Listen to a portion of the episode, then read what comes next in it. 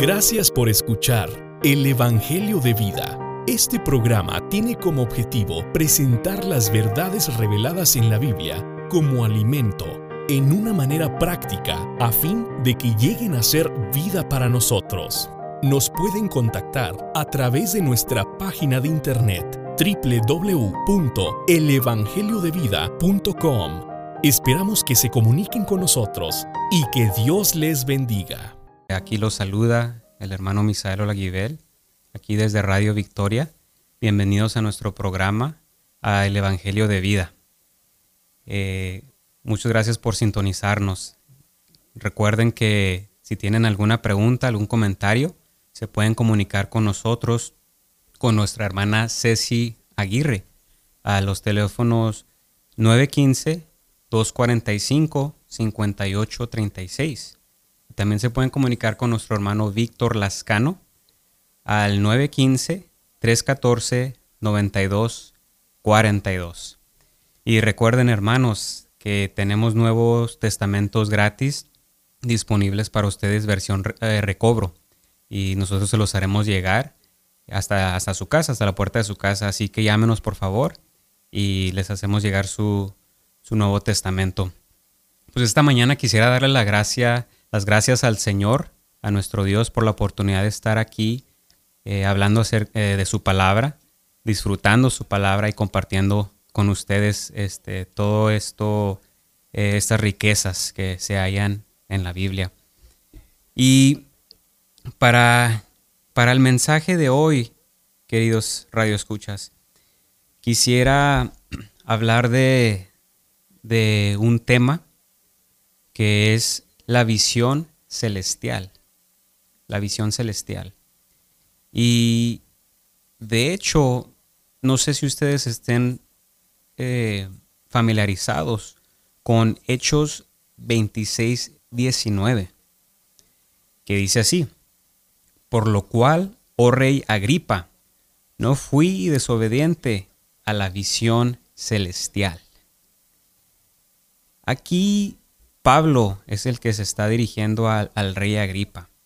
Y Pablo está hablando acerca de una visión celestial a la cual él no fue desobediente. Y bueno, pues tal vez podría preguntarse qué es esta visión. Es algo muy general, una visión celestial. Pero Pablo aquí eh, está hablando acerca de una revelación que recibió Ah, del Señor, eh, cuya revelación Pablo fue obediente a tal revelación hasta la muerte. Tenemos que saber que aquí en este versículo Pablo se está defendiendo eh, frente a este rey, este rey Agripa. Pablo estaba siendo, siendo acusado de, decir eh, herejías, de enseñar cosas que no eran de acuerdo a la tradición, a la religión en ese entonces. Eh, tenemos que, recordar que Pablo, de hecho, él en su pasado, antes de llegar a ser Pablo, él, era, él, él fue Saulo y él era uno de esos judíos quienes ahora en este momento lo estaban persiguiendo a él, lo estaban condenando. Ahora, quisiera irme a ese pasado de Pablo. ¿Verdad? Eh, Pablo, él servía a Dios aún antes de ser salvo. Y tenemos que ver que el servicio de Pablo antes de ser salvo era, era un servicio sin, sin ninguna visión, ¿verdad? Él servía, él servía de acuerdo o conforme a la tradición y a la religión.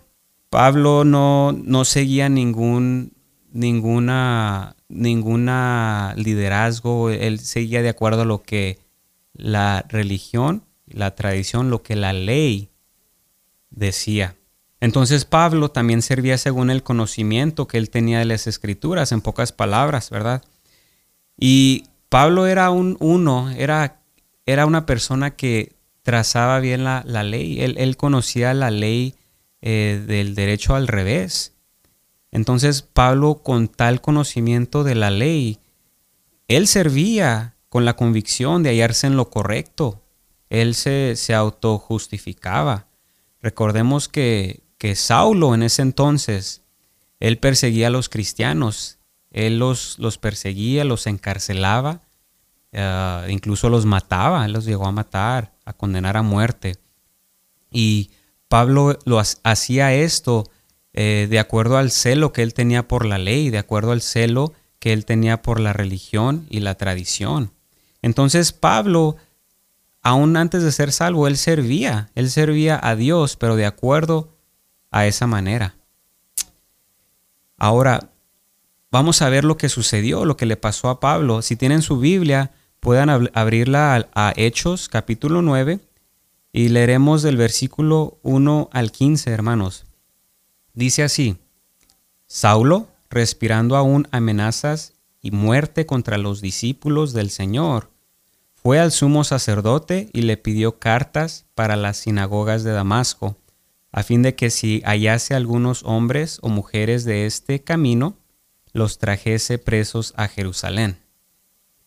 Mas yendo por el camino, aconteció que al llegar cerca de Damasco, repentinamente le rodeó un resplandor de luz del cielo, y cayendo en tierra, oyó una voz que le decía, Saulo, Saulo, ¿por qué me persigues? Él dijo, ¿quién eres, Señor? Y le dijo, yo soy Jesús a quien tú persigues. Levántate y entra en la ciudad y se te dirá lo que debes hacer. Y los hombres que iban con Saulo habían quedado de pie, enmudecidos, oyendo a la verdad la voz, mas sin ver a nadie. Entonces Saulo se levantó de tierra, y aunque tenía los ojos abiertos, no veía nada. Así que, llevándole por la mano, le metieron en Damasco, donde estuvo tres días sin ver, y no comió ni bebió. Había entonces en Damasco un discípulo llamado Ananías, a quien el Señor dijo en visión, Ananías. Y él respondió, heme aquí, Señor. Y el Señor le dijo, levántate y ve a la calle que, que se llama derecha y busca en casa de Judas a uno llamado Saulo de Tarso, porque he aquí, él ora y ha visto en visión a un varón llamado Ananías, que entra y le pone las manos encima para que reciba la vista. Entonces Ananías respondió, Señor, he oído de muchos acerca de este hombre, cuantos males ha hecho a tus santos en Jerusalén. Y aún aquí tiene autoridad de los principales sacerdotes para prender a todos los que invocan tu nombre. El Señor le dijo, Ve, porque vaso escogido me es este, para llevar mi nombre en presencia de los gentiles y de reyes y de los hijos de Israel. Wow. Entonces esto es lo que le sucedió a Saulo de Tarso, hermanos. Él iba en camino a Damasco a, a, buscar a estos cristianos para, para atraparlos, para encarcelarlos, para condenarlos a muerte. Mas sin embargo, sucedió esto. Vino a él Jesús y se le reveló ¿verdad? Como este me corporativo, ¿por qué me persigues? Imagínense la revelación que recibió Pablo en ese momento, él persiguiendo a, esta, bola de cristianos, tantos que habían por todos lados, y, y esta voz, esta gran voz diciéndole, ¿por qué me persigues? O sea, Saulo en ese momento, pues yo persigo a estos cristianos a ti no te persigo, pero él entendió, él pudo ver que, que este me era, era este, este Cristo corporativo. Y con esto quisiera abrir la, la primera, la primera de, de, varias, de varias etapas o, o, o capas que, que componen esta visión celestial, hermanos. Esta primera parte de esta visión es la visión de Cristo es la visión de Cristo.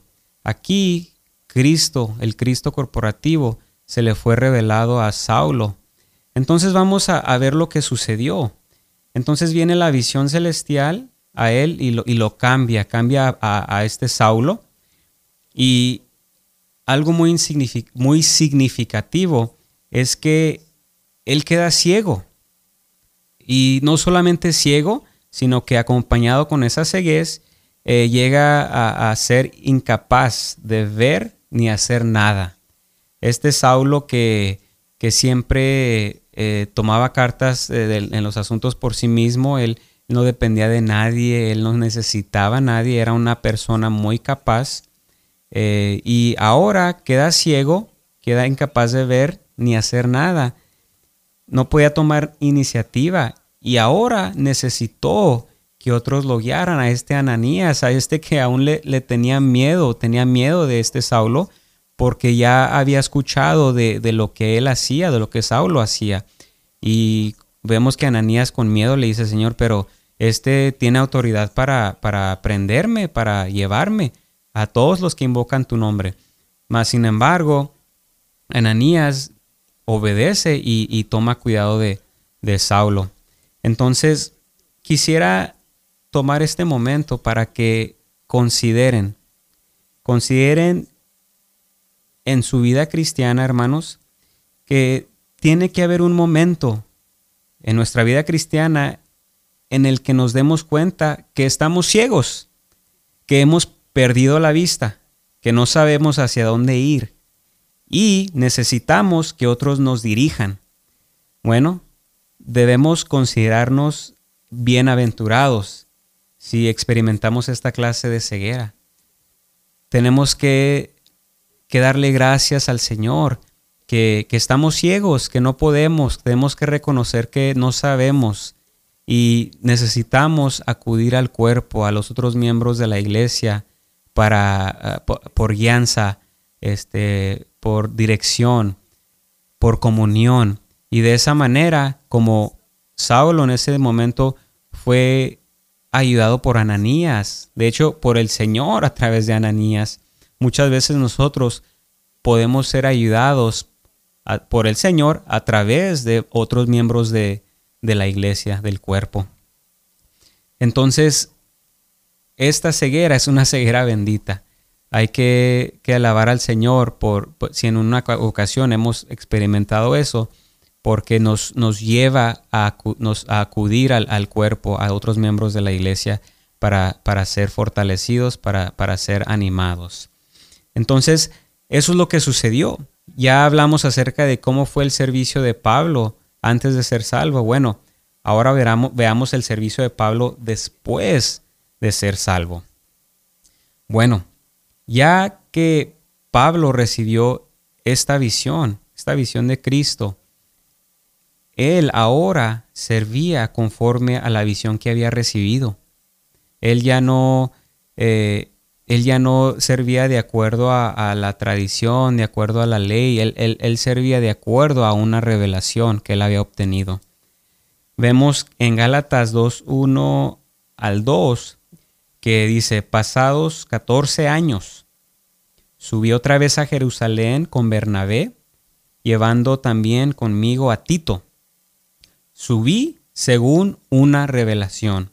Hermanos, aquí vemos dos cosas. Vemos que Pablo ya no era individualista. Él ya colaboraba junto con otros hermanos, en esta ocasión con Bernabé y con Tito. Él ya no era un individuo, sino que era un miembro de, de la iglesia, un miembro del cuerpo de Cristo y también servía, colaboraba según una revelación. Ya no era de acuerdo a lo que él conocía en, la ley, en, las escrituras. Ahora, también vemos en Romanos 1.9 que él servía en su espíritu. Eh, dice, porque testigo me es Dios, a quien sirvo en mi espíritu, en el evangelio de su Hijo. Entonces él ya no servía en, su, en su, carne, eh, en su hombre natural, él ya servía en espíritu. Y también él, él, servía confiando en Cristo y no en su propia justicia. Anteriormente él, él, él, la manera en que él servía era justificándose por, por la ley, por lo que decían las escrituras, los mandamientos. Ahora la persona de Cristo Cristo mismo era su propia justicia. Y por supuesto, una gran diferencia este, en el servicio de Pablo después de ser salvo es que él, su servicio era en fe, ¿verdad? Eh, uno podría decir que no tenía Pablo un propósito en su manera de servir. Él 100% era guiado por el Señor. Pablo no tenía una agenda, un propósito de él, unos planes que él había de antemano preparado, que voy a hacer esto, voy a ir acá, voy a ir para allá. No, Pablo servía por fe, siendo guiado por el Señor Jesús. Hermanos, es muy importante este asunto de la visión celestial, porque la visión celestial, esta revelación que recibimos, es, es algo tan necesario eh, en cuanto a nuestra vida cristiana, en cuanto a nuestro servicio. Debemos orar mucho, debemos orar mm, día tras día, momento a momento, para obtener esta visión celestial. Simple conocimiento, hermanos, simple conocimiento no tiene mucho valor. No, no, no es que es, es para nada la, el memorizar versículos, conocer la palabra. Claro que es de mucha importancia, es importante, pero el conocimiento sin revelación no tiene mucho valor. Les daré un ejemplo. Una persona pecaminosa puede tener mucho conocimiento del Evangelio, incluso puede tener más conocimiento del Evangelio que, un, creyente. Mas, sin embargo, no ser salva esa persona. Es solamente cuando el conocimiento de ese pecador se convierte en una visión, en una revelación. Es en ese momento cuando ese, ese pecador puede ser salvo. Nada más. Entonces lo que salva es la visión, no es el conocimiento. Y esto estamos hablando acerca de un pecador, de un incrédulo. Consideren nuestra experiencia como un cristiano. Qué, qué triste es, es, saber mucho de las escrituras, eh, conocer tantos versículos de memoria, mas sin embargo que nada más sea eso, este, algo en nuestra memoria archivado y que no sea una revelación, que no sea una visión. Hay que ser aquellos que le pedimos al Señor por mucha misericordia, que, que, que obtengamos esta visión, que lo que sabemos de la Biblia no sea meramente conocimiento, letra muerta, sino que sea una visión que nos cautive de tal manera como cautivó a Pablo. Hermanos, hay que ver los aspectos de la visión de Cristo recordemos que cuando Pablo se estaba defendiendo ante el rey Agripa, eso fue antes de, Pablo ser encarcelado.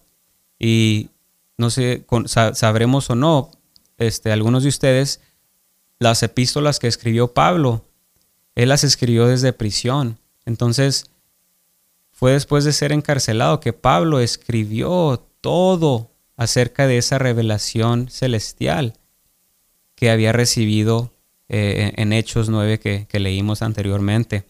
Entonces, en este mensaje de hoy estamos viendo la, etapa o la, parte de, Cristo que, compone parte de esta visión celestial. Entonces, veremos que los aspectos de la visión de Cristo, qué es esa revelación que obtuvo Pablo de Cristo.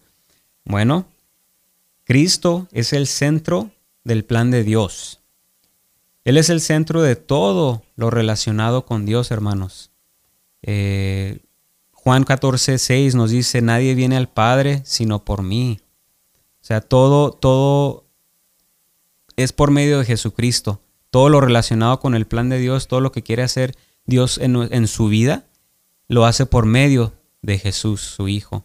Así que Cristo es el centro es el centro, es, es el blanco. Es, hagan de cuenta que es, la, es una rueda, el plan de Dios es una rueda y, Cristo es el eje, el eje en el cual esa rueda gira. Eh, también Cristo es la corporificación del Dios, triuno. ¿Qué significa esto? Bueno, vayamos a Colosenses 2.9, que nos dice, porque en Él habita corporalmente toda la plenitud de la, de la deidad. Así que ahí la plenitud del Padre, del Hijo y del Espíritu Santo habitan corporalmente en Cristo. Eso es lo que eso significa, hermanos. También debemos ver que Cristo, Cristo tiene la preeminencia en todo, absolutamente en todo. Y nos podemos ayudar con algunos ejemplos en Colosenses capítulo 1, de los versículos 15 al 18, nada más para ver algunos detalles en cuanto a eso. En, esos versículos, hermanos, podemos ver que Cristo es el primogénito de toda creación. Fíjense nada más eso, el primogénito de toda creación, es el primero. También en Cristo, en Él, fueron creadas todas las cosas. Lo que significa que en Él, Él, es el origen de, todas las cosas. Él es la razón por, las, por la cual todas las cosas fueron creadas. También Él es antes de todas las cosas. Desde, desde antes Él es. Y también las cosas en Él se conservan unidas. Eh, quisiera recordar ese ejemplo de la rueda, ¿verdad? Cristo es el eje de, del, no solamente del plan de Dios, sino de todo. O sea, las cosas en Él se conservan unidas. Si si usted está teniendo problemas eh, en su trabajo, está teniendo problemas este, familiares, eh, problemas por todos lados, bueno, considere, considere cuál es su eje. Tal vez su eje sea su, trabajo, tal vez eh, le da la prioridad a, a otras cosas que no son Cristo. Puede que sea la razón por la que se, le está desmoronando eh, su, vida, se encuentra en un estado, en una etapa eh, no muy agradable. Bueno, considere este, este, este texto, este versículo de Colosenses que dice que las cosas en Él se conservan unidas.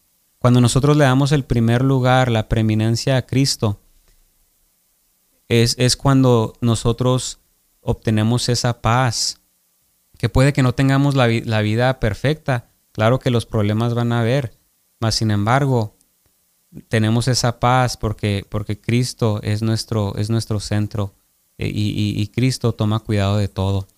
Y también, por último, en cuanto a la preeminencia, Él es la cabeza del cuerpo, que es la iglesia. Él es nuestra cabeza, hermanos.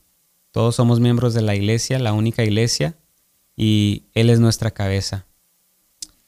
También, en cuanto a la visión de Cristo, Cristo es la esencia de nuestro andar diario.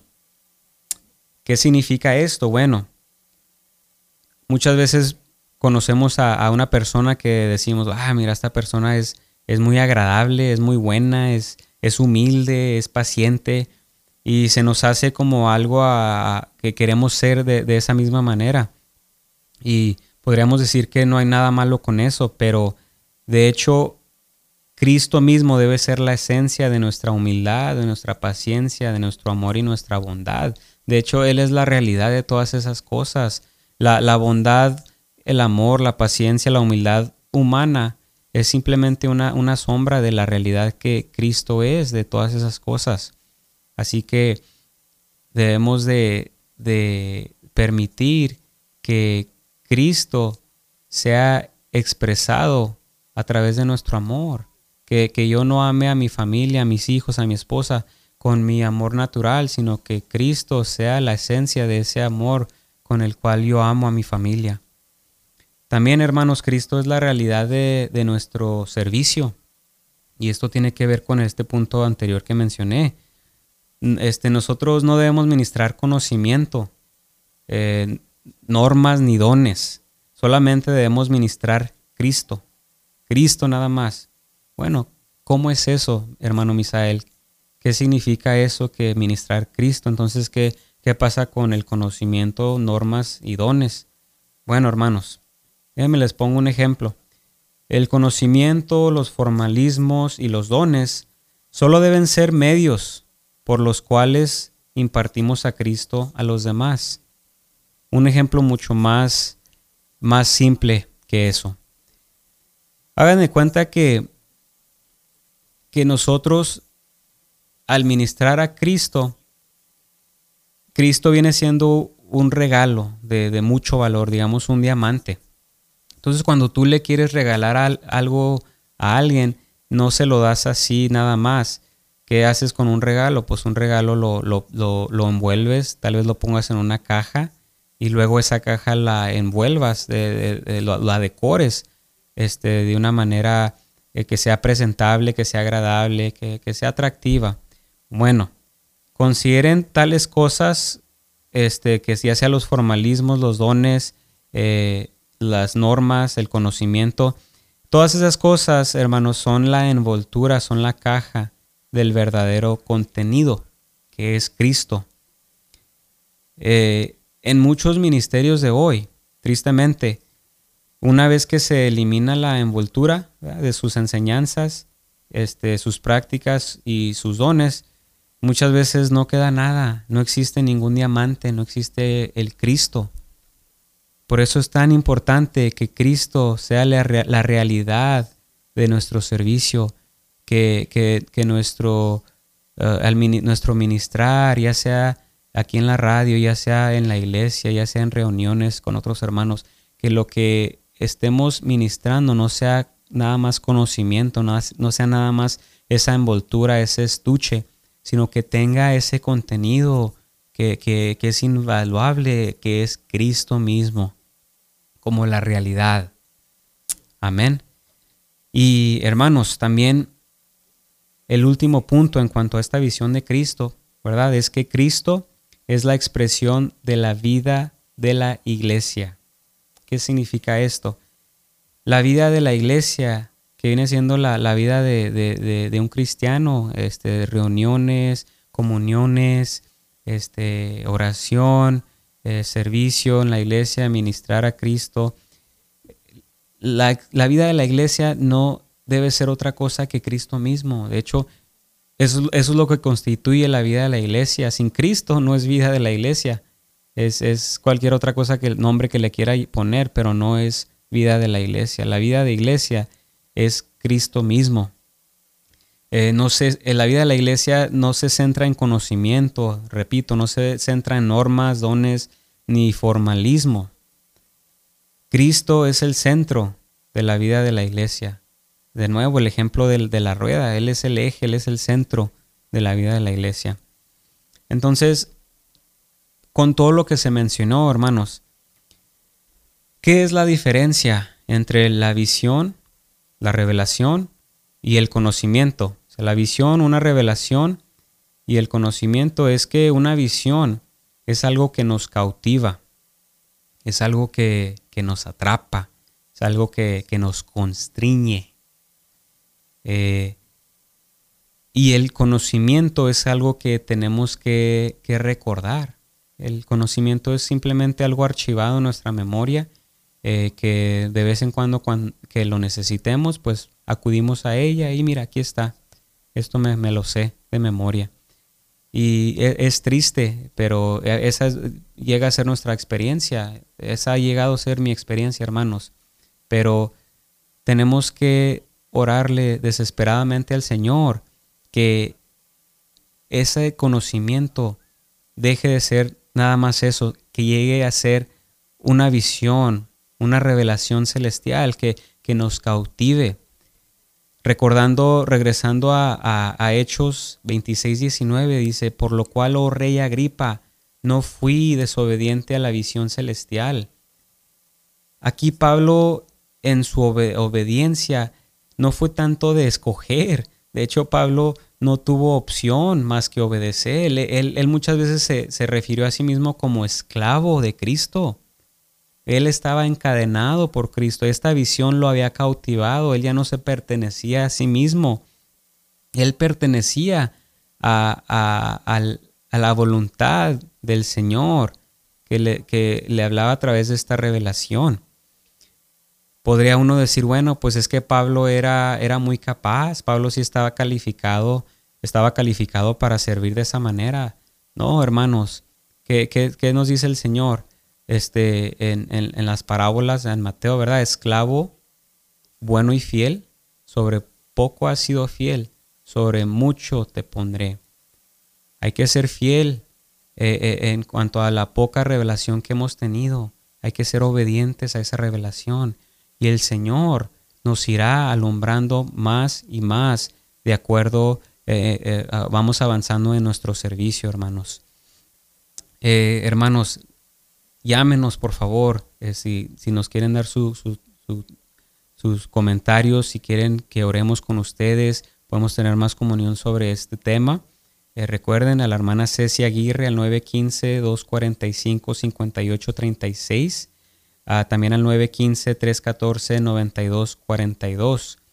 Y tenemos Nuevos Testamentos gratis, hermanos, se los hacemos llegar. Recuerden que también pueden ver nuestros programas este, en vivo en Facebook, en Radio Victoria TV. Y pueden verlos a su conveniencia una y otra vez, están todos ahí archivados. También pueden acudir a nuestro, a nuestro podcast en Spotify. Nos pueden buscar como el Evangelio de Vida ahí en, Spotify. Y de nuevo les quiero dar las gracias por acompañarnos en este programa de hoy. Eh, les agradece su servidor, el hermano Misael Olaguibel, y esperamos que, nos acompañen el próximo viernes a la misma hora de siempre. Que Dios me los bendiga y nos, nos estaremos en comunicación muy pronto. Gracias. Gracias por escuchar el Evangelio de Vida este programa tiene como objetivo presentar las verdades reveladas en la Biblia como alimento en una manera práctica a fin de que lleguen a ser vida para nosotros. Nos pueden contactar a través de nuestra página de internet www.elevangeliodevida.com. Esperamos que se comuniquen con nosotros y que Dios les bendiga.